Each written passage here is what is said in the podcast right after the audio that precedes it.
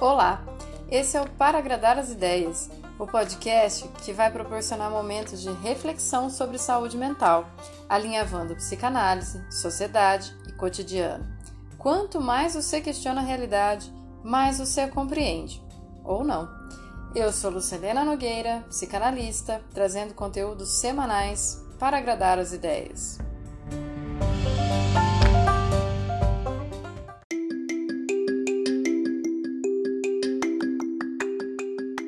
Episódio de hoje: Epitáfio. Eu fiz o que eu pude.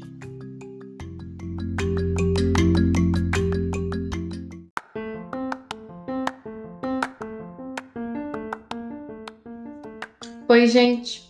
Eu sei que quem é assíduo aqui já me ouviu no domingo, mas estava atrasado e agora já é terça, virou mês e a gente entrou no mês de setembro que é o mês onde a gente faz todos os anos a campanha do Setembro Amarelo, visando a prevenção ao suicídio. Esse tema é bem delicado e é claro que ele não vai caber aqui, mas nem por isso eu vou me furtar a compartilhar com vocês algumas reflexões que eu tenho sobre a morte ou a vida.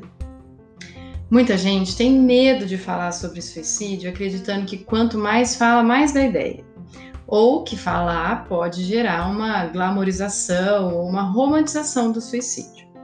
Para pensar mais a fundo nisso, eu deixo o convite aqui para vocês para irem é, ouvir um episódio em outro podcast de colegas que chama Prosa Errada e vai ao ar no dia 15 de setembro. A gente ficou mais de uma hora lá falando sobre alguns filmes que retratam esse tema, sua repercussão, como tratar disso. No meio daquela conversa lá, veio uma pontuação minha que é dela que eu quero tratar aqui. Antes da gente pensar em romantizar um suicídio, a gente precisa perceber o quanto que a gente romantiza a vida a ponto dela parecer perfeita e encantada, quando na verdade ela é muito mais complicada do que isso. A gente consome desde muito pequeno a ideia de que ser feliz, realizado, ter sucesso são as nossas metas centrais na vida, e isso é tudo.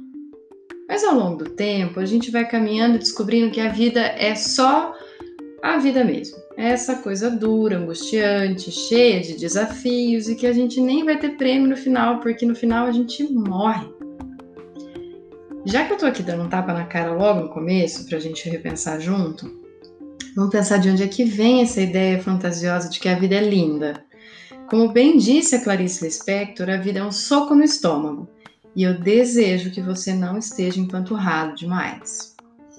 Muitas pessoas que entram em estado de depressão, por exemplo, se sentem muito mal e inferiores aos outros porque acreditam no discurso de que tudo é possível e que todo mundo que quer consegue, menos ele, que deve estar com defeito. E o egoísmo, o medo infantil e vaidoso das pessoas que disfarçam melhor as suas durezas, só ajuda a colocar isso de uma forma mais evidente para o outro. Porque tá cheio de gente por aí dizendo que depressão é falta de Deus, de louça para lavar, de trabalho ou de vergonha na cara. Poucas são as pessoas que admitem que no meio dos seus caminhos elas também choraram baixinho no banho porque estavam diante de medos gigantes para se sentirem vencedores, eles esconderam as suas dificuldades reais. E isso é muito ruim. E outro segredinho? Não. A vida não tem nenhum sentido. Não tem nenhum sentido a gente acordar, comer, trabalhar, casar, envelhecer e morrer. Não, não tem. Cada um vai precisar inventar um sentido para isso. Começa pela necessidade de ser amado e todos os seus desdobramentos. O que faz a gente levantar da cama é a pulsão de vida, um desejo. Às vezes com a ajuda do desperta a dor. Tá vendo como não é fácil para ninguém? Nem sempre é essa pulsão que organiza a gente.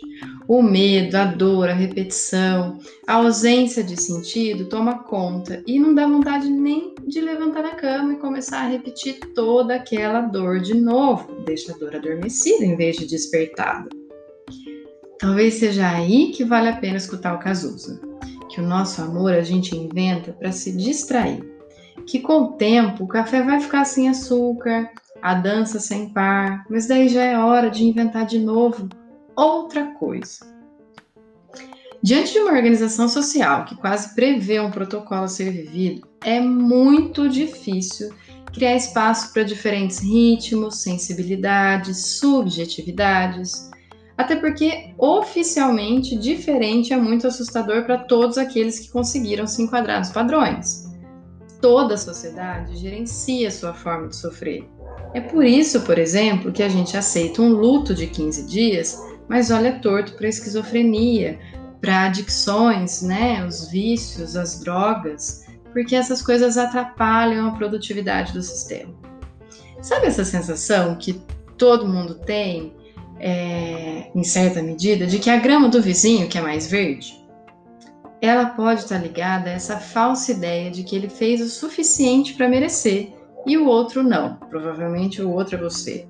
O que no fundo a gente sabe que não é verdade absoluta, porque o sistema da meritocracia é uma farsa, né? Às vezes está acobertando aí é, que para ter essa grama mais verde, ele tem todo um sistema de irrigação, uma rede completa de tratamento que você não tem. Exemplo disso são as pessoas magras que vendem X produto e dizem que emagreceram rápido com aquele produto, mas não contaram que elas têm nutricionista, personal trainer, cirurgião plástico, patrocínio, Photoshop e que nem mesmo consomem o produto que vai te vender e que quando você tomar você vai se sentir muito mal por não ter alcançado aquele mesmo corpício. O fim da vida é morrer, então a melhor parte é o meio do caminho mesmo. É ali que você existe. Não gasta sua vida tentando copiar o outro ou ainda mirar em metas que não foram construídas por você mesmo. Eu sei que seria muito mais fácil se tivesse gabarito, mas seria tão monótono que eu tenho certeza que logo alguém sairia sabotando as provas.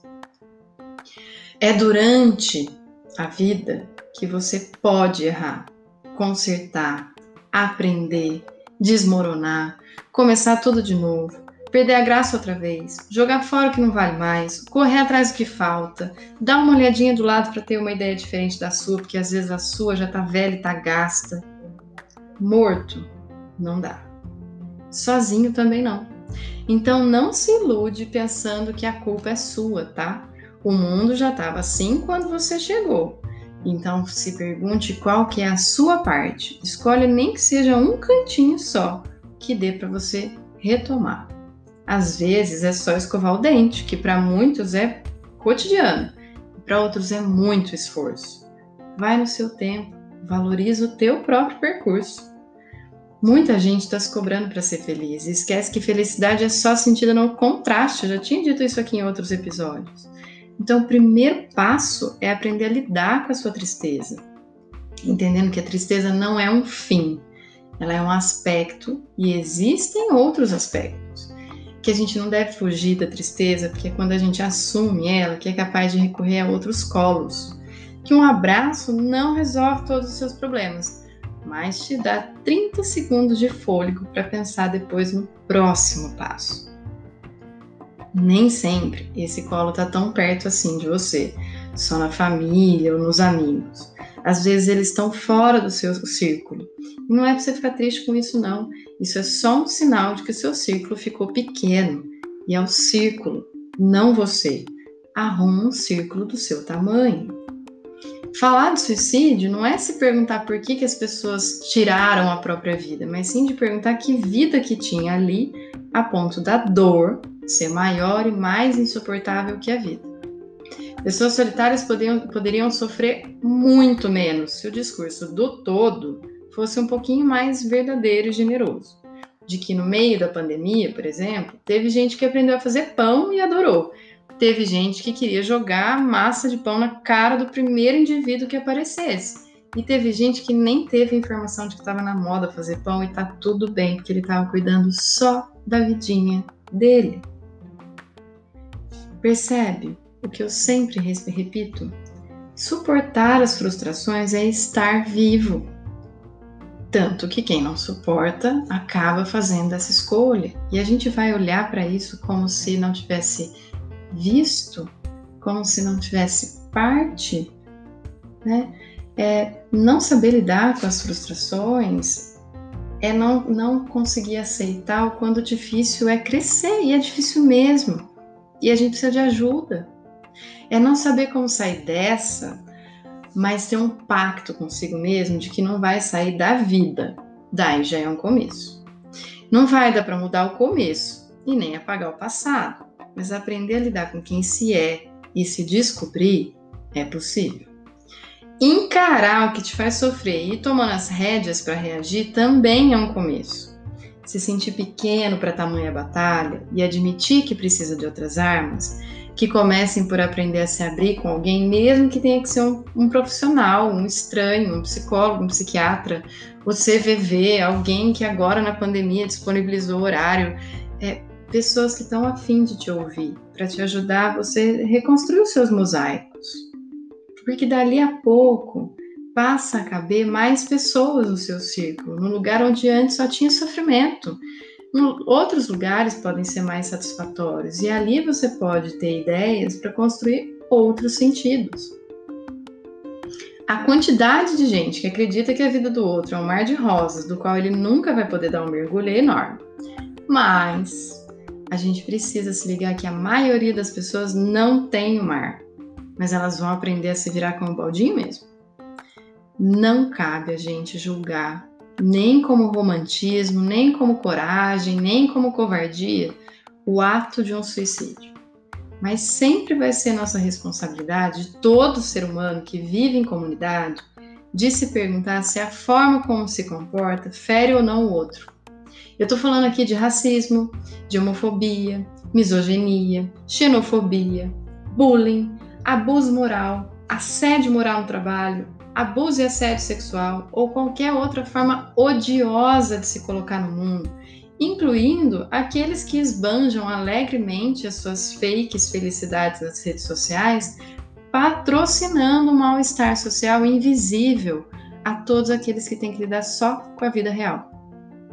Suicídio não é frescura mas infelizmente se torna o fim da linha de gente boa que não deu conta de tanta coisa que te aconteceu. E é por isso que a gente tem que se responsabilizar. Percebe que eu não estou falando de culpar as pessoas, nem de punir pessoas, estou falando de responsabilidade, porque responsabilidade é pacto com a vida. A culpa paralisa, a culpa é morta. Sabe aquela musiquinha do, do Titãs, Epitáfio, em que eles falam que devia ter amado mais, não sei o que lá mais e visto o sol se pôr?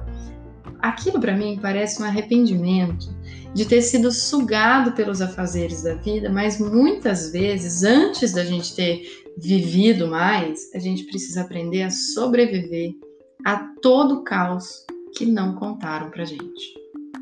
Eu acho que no meu epitáfio eu colocaria de boas até assim. Eu fiz o que eu pude. E acreditem, isso é muito. Eu não tô devendo para ninguém, eu acho, né? Porque eu tô muito preocupada em pensar com carinho a vida que eu quero ter e entender esses limites. Como disse a Françoise Doutor, que é uma psicanalista de crianças era fantástica, quando ela foi esclarecer para pais de uma criança como que conta para uma criança que alguém morreu, e agora na pandemia a gente tem que contar isso diariamente, apesar de ter gente que não está se ligando que isso está acontecendo. A Françoise Doutor disse assim: ele morreu porque ele acabou de viver. Então, viver é importante que a gente sugue até a última gota. E às vezes é importante que a gente aprenda até a pedir um golinho emprestado, sabe? Enquanto tiver um soprinho de vida, é nele que eu quero pegar carona. E você? Como é que é para você terminar de viver? Porque viver só em sofrimento não é viver. A gente precisa dar um jeito nisso. Então, se você é alguém que tem ideias suicidas, busque ajuda. A gente tem o Centro de Valorização da Vida, que basta ligar no número 188, que sempre tem alguém disponível para te ouvir, ou acessar o site www.cvv.org.br. Se você é familiar de alguém é, que está passando por momentos assim, que demonstra dificuldade em lidar com a vida, busca apoio para você e para ele, porque são questões tão delicadas que todos precisam de ajuda. Existem outros canais de apoio que não precisam ser necessariamente para o suicídio, né? Ninguém precisa passar pela vida sozinho, porque isso de fato não funciona. Aceita ajuda. Para quem se interessar em seguir a campanha, é só acompanhar pelo Insta, arroba, para agradar as ideias, porque lá vão ter posts, di posts né, diários chamando para essa conversa, divulgação e realização de lives e também outros locais e parceiros que podem contribuir com essa discussão, tá? Aliás, eu quero aproveitar aqui para divulgar a. Gente, não treinei isso antes. É 37, 37 semana da psicologia da Unimed. Tomara que eu tenha acertado é, que será que vai acontecer do dia 14 a 18 de setembro, com mesas de manhã e de noite, gratuitamente, online, e que vai incluir palestras sobre atuação em desastres, corporeidade na quarentena, masculinidade, suicídio e muito mais. O Insta deles tem a programação completa, então dá uma fuçadinha lá, bem simples de achar, arroba Semana da Psicologia da Unimed. Mas no meu Insta também vai ter a, a divulgação, então qualquer coisa pode correr lá, tá bom? Obrigada pela audiência e não esquece que a vida que é da gente é coragem, tá bom? Até semana que vem. Beijocas.